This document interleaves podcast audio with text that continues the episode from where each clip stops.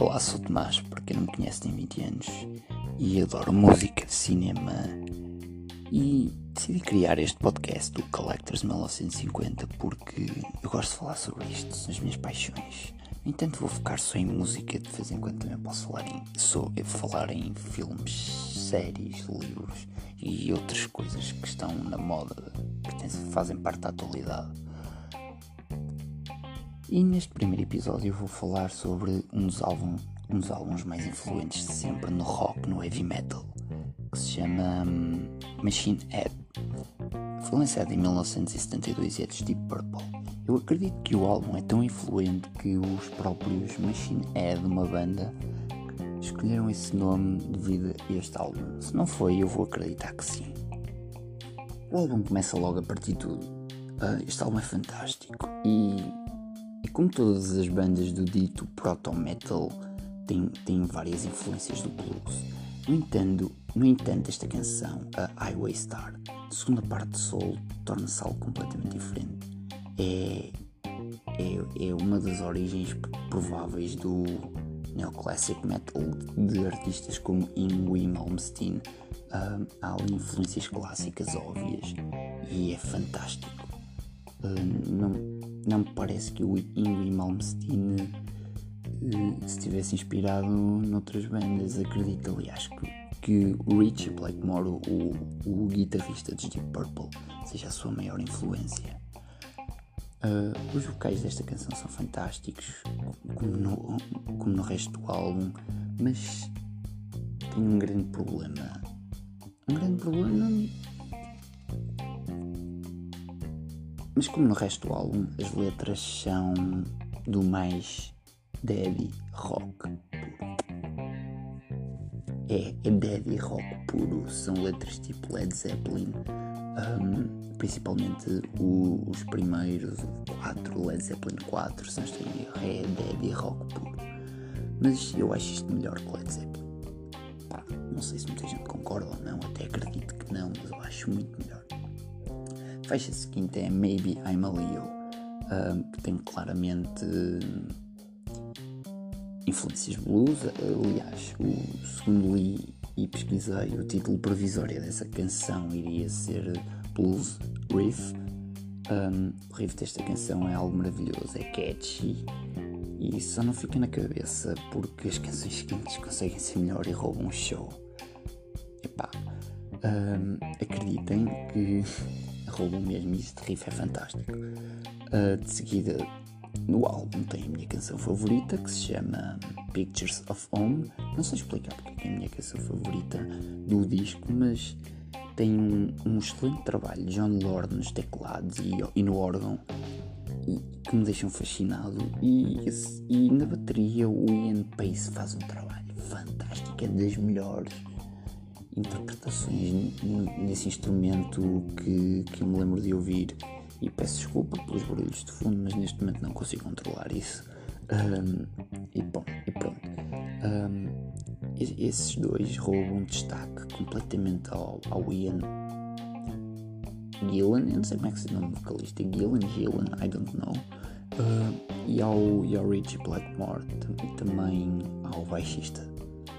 Um, é, é, um, é, um, é uma autêntica aula de bateria esta canção e, e, e é muito catchy, não sei, fica no ouvido, é muito nostálgica, mas é a minha música favorita do álbum. Depois vinha Never Before, que é provavelmente a canção mais comercial do álbum.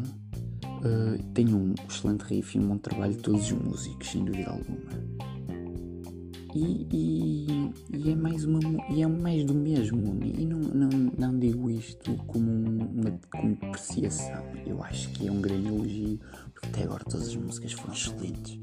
É um grande trabalho desta banda e, e, é, e, não é à toa que é um dos melhores álbuns de rock já criados. E não, não sou que eu considero, é mesmo muita gente.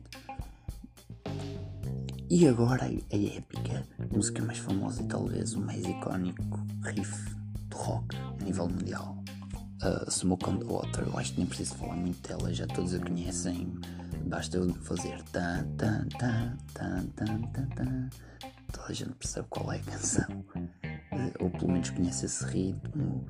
Um, epá, é um hino de rock e não é a minha música favorita do álbum aliás é para aí depois da da Never Before a música que eu gosto menos mas não deixa de ser muito boa depois vem a Lazy esta é a sexta faixa do álbum e inicia-se com uma bela introdução de John, John Lord nos teclados. E eu acho que esta canção é a mesclagem perfeita da guitarra e dos teclados. É, e é a canção mais longa do álbum, mas não deixa de ser fantástica.